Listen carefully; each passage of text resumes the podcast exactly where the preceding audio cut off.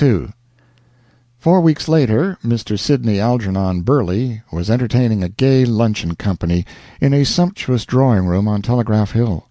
With some capital imitations of the voices and gestures of certain popular actors and San Franciscan literary people and Bonanza grandees. He was elegantly upholstered, and was a handsome fellow, barring a trifling cast in his eye. He seemed very jovial, but nevertheless he kept his eye on the door with an expectant and uneasy watchfulness. By and by a nobby lackey appeared and delivered a message to the mistress, who nodded her head understandingly. That seemed to settle the thing for Mr. Burley. His vivacity decreased little by little, and a dejected look began to creep into one of his eyes, and a sinister one into the other. The rest of the company departed in due time, leaving him with the mistress, to whom he said, "There is no longer any question about it. She avoids me. She continually accuses herself.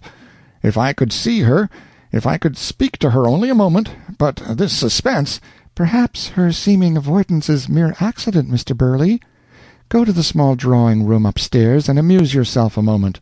I will dispatch a household order that is on my mind, and then I will go to her room. Without doubt she will be persuaded to see you."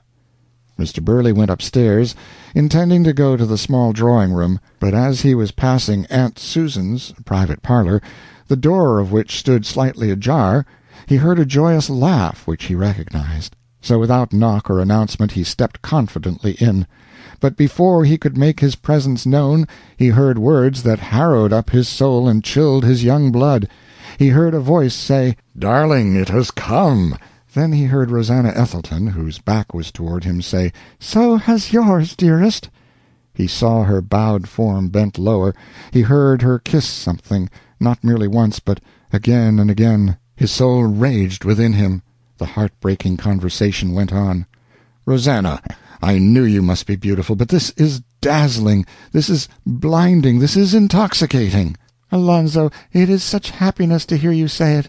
I know it is not true. But I am so grateful to have you think it is, nevertheless. I knew you must have a noble face, but the grace and majesty of the reality beggar the poor creation of my fancy." Burley heard that rattling shower of kisses again. "Thank you, my Rosannah. The photograph flatters me, but you must not allow yourself to think of that. Sweetheart?" "Yes, Alonzo." "I am so happy, Rosannah. Oh, Alonzo! None that have gone before me knew what love was; none that come after me will ever know what happiness is. I float in a gorgeous cloud land, a boundless firmament of enchanted and bewildering ecstasy. Oh, my Rosannah, for you are mine, are you not? Wholly, oh, wholly yours, Alonzo, now and forever.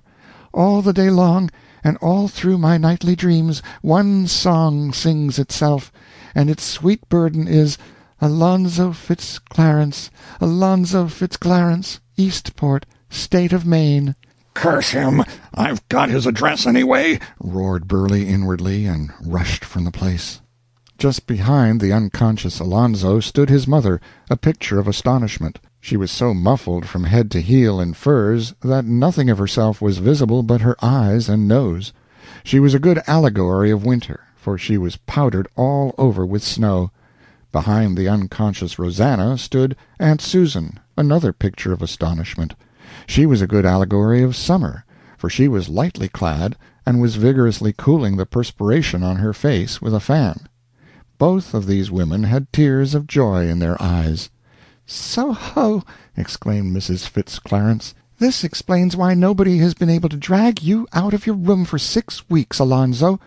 "So ho!" exclaimed Aunt Susan.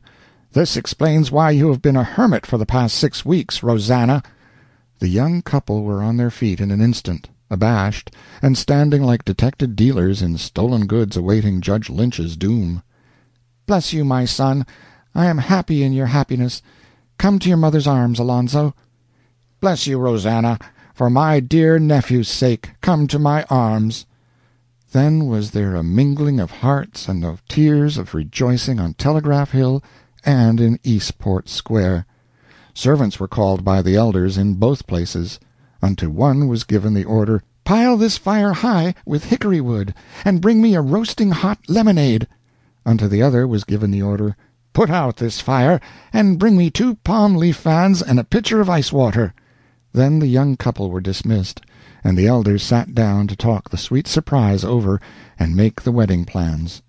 Some minutes before this Mr. Burley rushed from the mansion on Telegraph Hill without meeting or taking formal leave of anybody. He hissed through his teeth, in unconscious imitation of a popular favorite in melodrama, "Him shall she never wed, I have sworn it. Ere great Nature shall have doffed her winter's ermine, To don the emerald gauds of spring, she shall be mine."